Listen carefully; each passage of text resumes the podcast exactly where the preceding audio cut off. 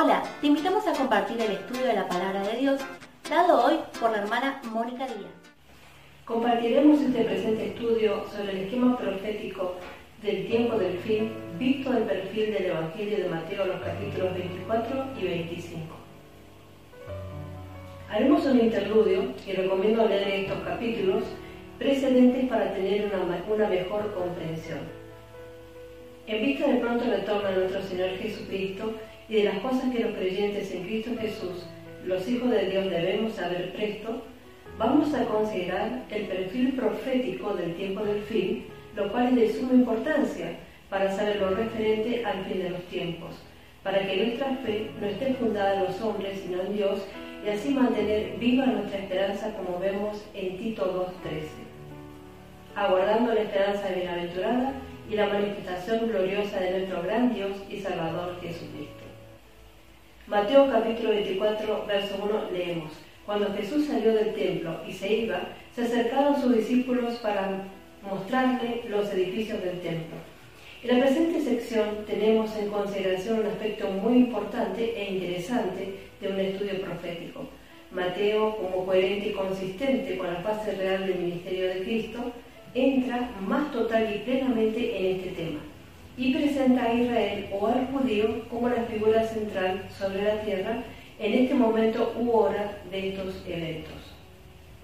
En Mateo capítulo 25 también puede apreciarse la parte de la iglesia en este discurso velado como todavía presente, como vemos en este capítulo 25. Y este hecho es lo que hace que esta porción sea difícil de interpretar.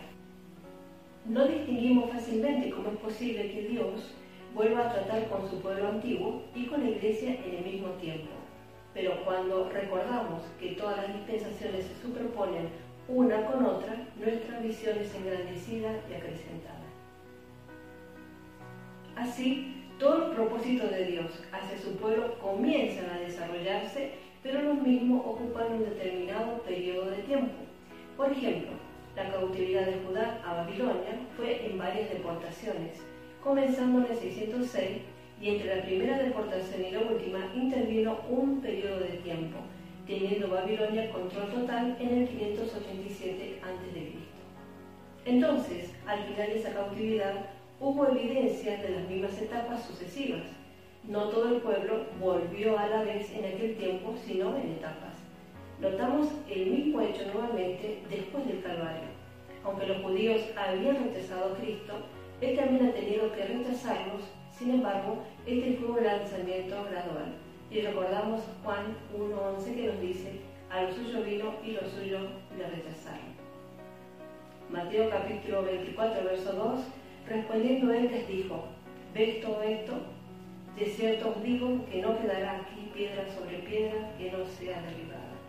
Es decir, Jesús vino en cumplimiento a las profecías tocante a su pueblo, pero su propio pueblo no la recibió. Asimismo que hubo un comienzo, un principio inmediato, mas el fin literal no vendría sino hasta el 71 después de Cristo, cuando la ciudad de Jerusalén fue demolida y el templo destruido. Durante el periodo de rechazo del judío, Dios estaba comenzando a tratar con otro pueblo, la iglesia.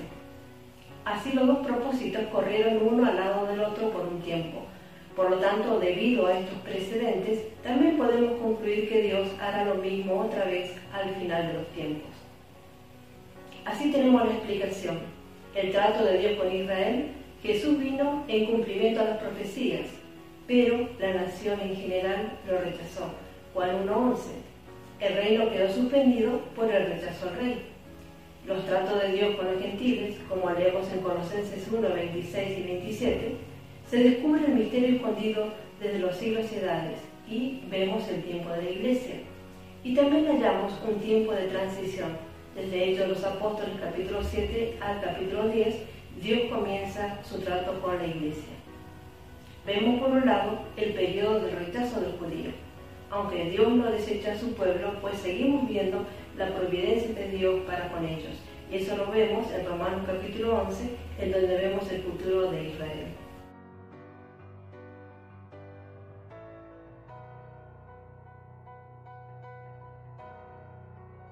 Vemos el comienzo del trato de Dios para con la iglesia. Vamos a considerar el periodo de rechazo del judío primeramente.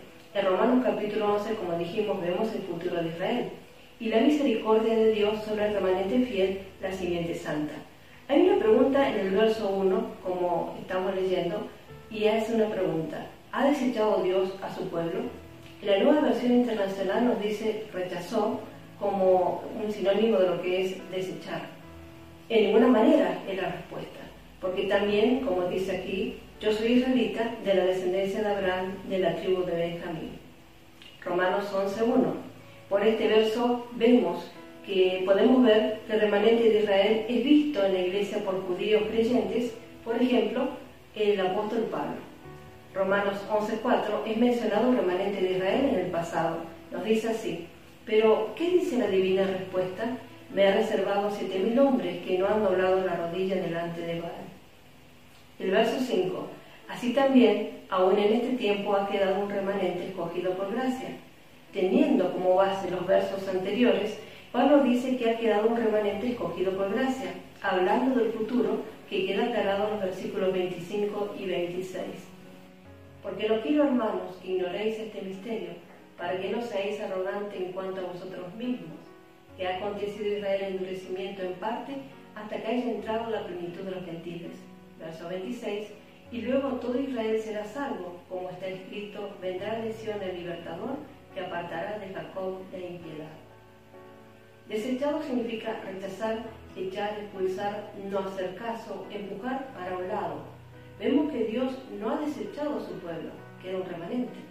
Y leeremos en la profecía de Isaías tocante remanente. Isaías capítulo 6, versos 10 al 13, y primeramente leeremos el versículo 10 engruesa el corazón de este pueblo y agrava sus oídos y ciega sus ojos, para que no vea con sus ojos, ni oiga con sus oídos, ni su corazón entienda, ni se convierta y haya en él sanidad.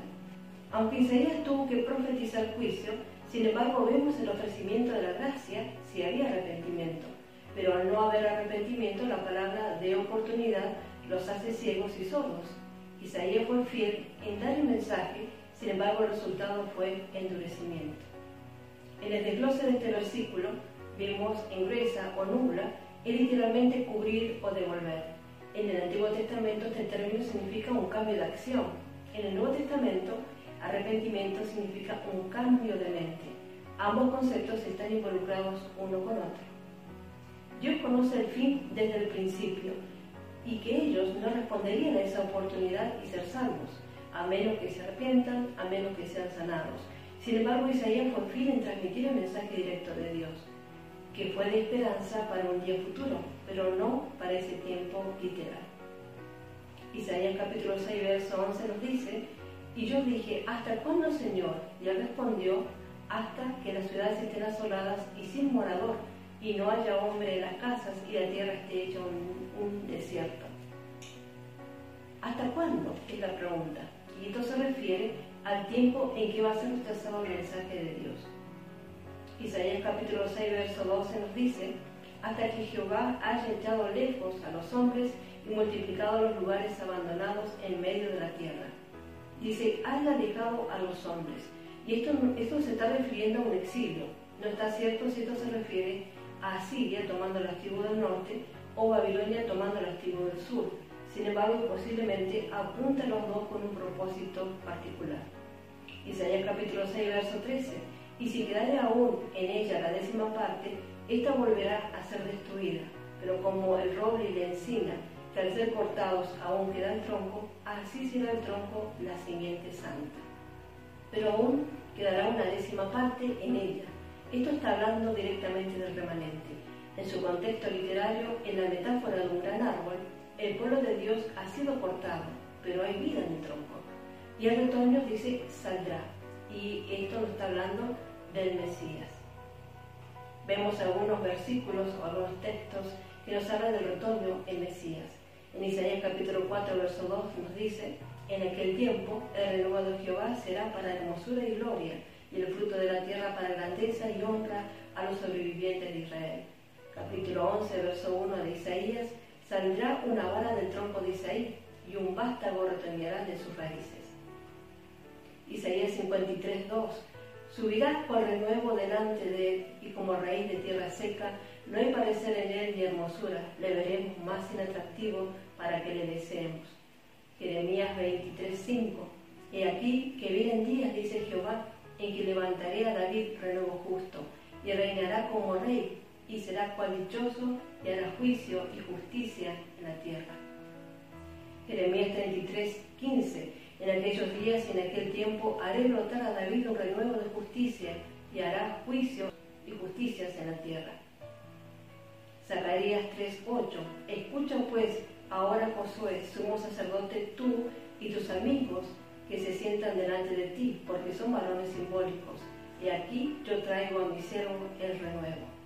Zacarías 6:12 Y le hablarás diciendo, así ha hablado Jehová de los ejércitos diciendo, y aquí el varón cuyo nombre es el renuevo, el cual brotará de sus raíces y edificará el templo de Jehová pero quedan, como vemos también, contrariedades futuras, por ejemplo, en la quemadura.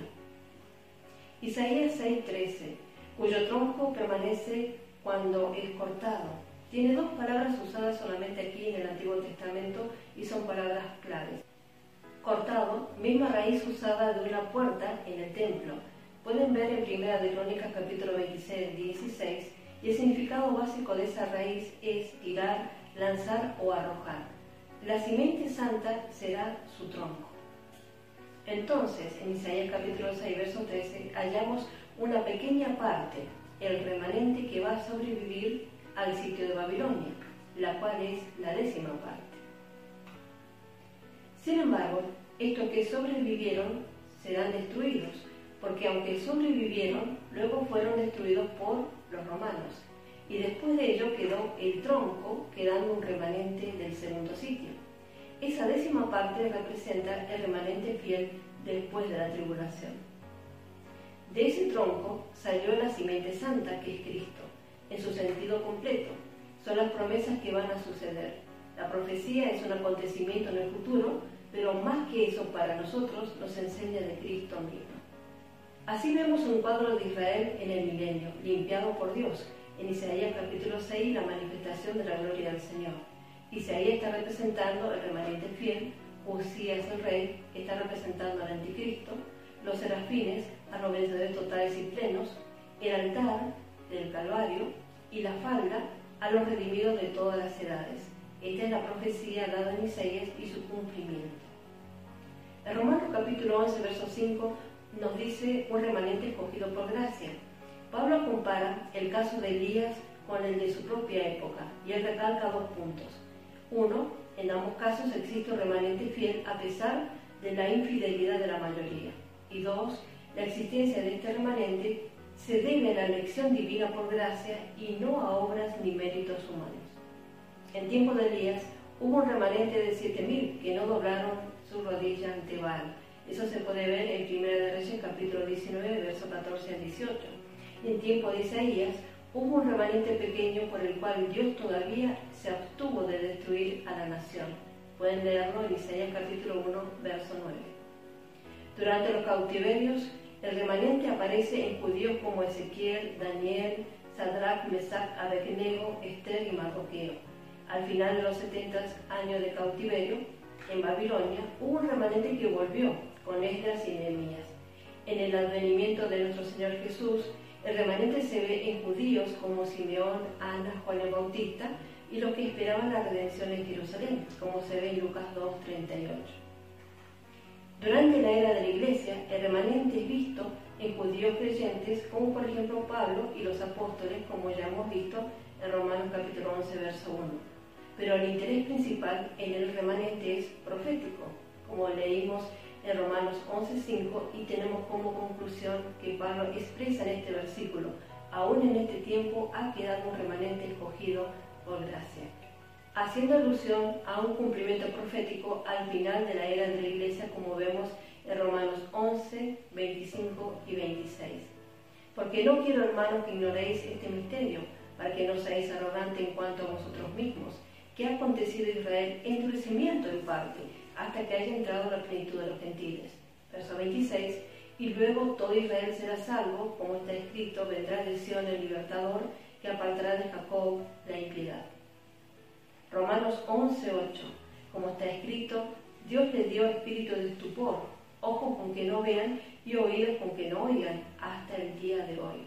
Así vemos que el endurecimiento de Israel comenzó en el desierto. Deuteronomio 29:4 que nos dice, pero hasta hoy Jehová no os ha dado corazón para entender, ni ojos para ver, ni oídos para oír.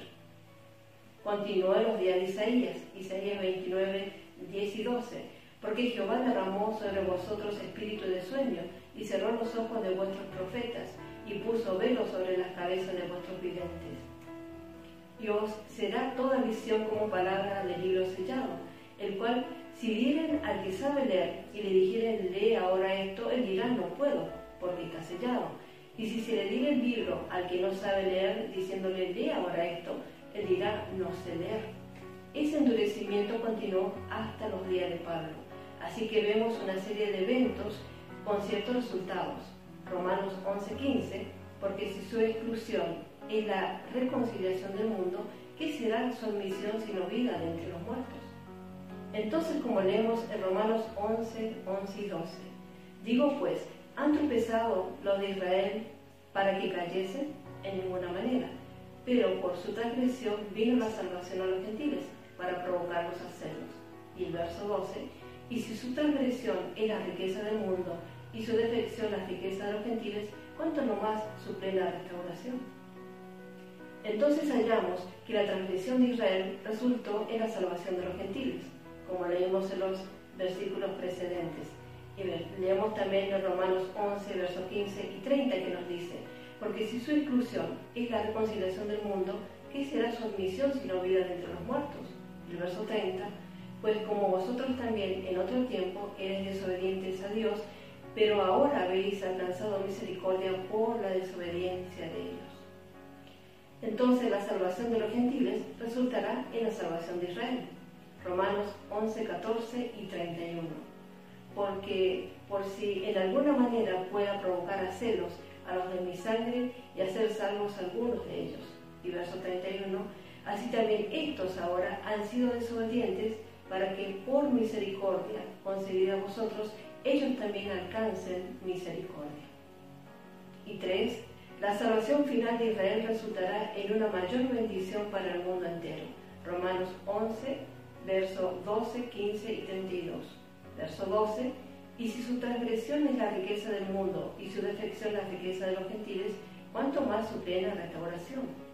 Verso 15, porque si su exclusión es la reconciliación del mundo, ¿qué será su admisión sino vida de entre los muertos? verso 32, porque Dios sujetó a todos en desobediencia para tener misericordia de todos. Romanos 11.5, entonces volvemos a preguntarnos, así también aún en este tiempo ha quedado un remanente escogido por gracia. Esto se refiere a las ramas naturales que representan el remanente fiel, lo que muestra que Dios no ha rechazado totalmente a su pueblo. Romanos 11.25 nos habla de la plenitud de los gentiles. Plenitud significa cumplimiento, consumación, contenido, realización plena, restauración, totalidad plena, lo añadido. La plenitud de los gentiles es diferente que los tiempos de los gentiles que se ve en Lucas 21, 24. Este último que vemos aquí en Lucas es el tiempo que es desde el cautiverio hasta la venida de Cristo. La plenitud de los gentiles es esta edad de la iglesia. Romanos 11, 20 y 21. El gentil para no ser desgajado la manera de permanecer es por la fe, recibiendo a Cristo como Salvador. Y Romanos 11, 26, para participar de la savia del tronco, aún los judíos se han injertado por la fe en su propio árbol. Hay un tiempo para ser injertado como nación, cuando haya entrado la plenitud de los gentiles, como leemos en Romanos 11, 25. Romanos 10 nos habla del presente de Israel, Hoy ellos son tratados como cualquier otro gentil, necesitan recibir a Cristo por la fe. Cada creyente convertido en el tiempo de la iglesia es un testimonio de que Dios no ha desechado a su pueblo, como leímos ya en 1 Corintios 15, 8, el ejemplo de Pablo. Así como Elías es tipo de los dos testigos contra Israel, la nación misma. Romanos 16 vemos el Israel de Dios. Pablo distingue entre Israel como una nación e Israel como los descendientes espirituales del Padre de la Fe, Abraham. Todo Israel fue elegido para recibir los privilegios mencionados, como vemos en los versículos 4 y 5 del capítulo 10. Pero solo los que tuvieron fe obtuvieron la salvación espiritual. Ustedes pueden buscar en Galatas 6, 16, capítulo 3, 7, Juan capítulo 8, versos 37 y 39. Romanos 9, 30 y 31. Ahí vemos resaltado este verbo que dice iba. Es buscar ansiosamente o procurar adquirir ansiosamente, huir, perseguir. Los judíos buscaban la justicia, pero no la alcanzaron. Los gentiles no la buscaron, pero la alcanzaron. Romanos 9:32, el punto principal es porque iban tras ella, no por fe. Así entonces, en estos versículos que vamos a leer, vamos a ver que con todo eso Dios no ha desechado a su pueblo. Juan 6, 27 y 29, al 29. Respondió Jesús y les dijo, de cierto, de cierto os digo, que me buscáis, no porque habéis visto las señales, sino porque comisteis el pan y os saciasteis. Trabajad no por la comida que perece, sino por la comida que a vida eterna permanece, la cual el Hijo del Hombre os dará, porque a esta señaló Dios el Padre. Entonces le dijeron, ¿qué debemos hacer para poner en práctica las obras de Dios? Respondió Jesús y les dijo, esta es la obra de Dios, que creáis en el que Él ha enviado. Romanos 4:16, por tanto es por fe para que sea por gracia, a fin de que la promesa sea firme para toda su descendencia, no solamente para la que es de la ley, sino también para la que es de la fe en Abraham, el cual es Padre de todos nosotros. Primera de Juan capítulo 5, verso 9 al 12. Si recibimos el testimonio de los hombres, mayor es el testimonio de Dios, porque este es el testimonio con que Dios ha testificado acerca de su Hijo. El que cree en el Hijo de Dios tiene el testimonio en sí mismo. El que no cree a Dios le ha hecho mentiroso, porque no ha creído en el testimonio que Dios ha dado acerca de su Hijo. Y este es el testimonio, que Dios nos ha dado vida eterna y esta vida está en su Hijo. El que tiene al Hijo tiene la vida, y el que no tiene al Hijo de Dios no tiene la vida. Así vimos en estos textos este periodo de rechazo del judío, y ahora notaremos también el rechazo de la gran cristiandad, la iglesia visible, y el tiempo de los judíos que estarán listos para ser injertados en su propio olivo. Consideraremos el trato de Dios para con la iglesia. Así también su rechazo a la iglesia, y esto lo digo con prudencia, su rechazo a la iglesia visible será gradual. ¿Cómo? Él sacará de ellas cohortes, séquitos de personas, filas de creyentes a diferentes intervalos, mientras que al mismo tiempo comienza su relación con Judá, su pueblo amado. Ese momento ya no está muy distante. Finalmente, cuando todo esté listo para vomitar a la falsa mujer, la gran cristiandad, fuera de su boca, los judíos estarán listos para ser injertados en su propio olivo o árbol de oliva, como vemos en Romanos 11, 24. Grande es la fidelidad del Señor. El Antiguo Testamento describe a Israel como un olivo. Aquí los judíos son las ramas naturales y los gentiles las ramas silvestres, injertadas entre ellas. Los creyentes gentiles han llegado a ser partícipes de las bendiciones de Israel, las ramas naturales que representan el remanente fiel, lo que muestra que Dios no ha rechazado totalmente a su pueblo. Jeremías 11, 16 al 17 nos dice, Olivo verde, hermoso en su fruto y en su parecer, llamó Jehová tu nombre, a la voz de recto estrépito hizo encender fuego sobre él y quebraron sus ramas. Verso 17. Porque Jehová de los ejércitos que te plantó ha pronunciado mal contra ti, y a causa de la maldad de la casa de Israel y a la casa de Judá han hecho, provocándome a ira con incensar a Baal. Oseas 14:6 Se extenderán sus ramas y será su gloria como la del olivo y perfumará como el Líbano. Recomiendo ver nuestros estudios en arreglo y fin de las edades y las condiciones del fin para tener una comprensión más completa de estos temas proféticos. Que Dios bendiga ricamente su palabra. Hola, te saludamos de la Iglesia El Evangelio de la Gloria. Nos encontramos en Posadas Misiones, República Argentina te invitamos a suscribirte a nuestro canal de YouTube, El Evangelio de la Gloria, en donde podrás encontrar muchos contenidos bíblicos para tu edificación. No te olvides de activar la campanita de notificaciones para recibir todas las novedades de nuestro canal. Y recuerda, Somos bendecidos para ser de bendición.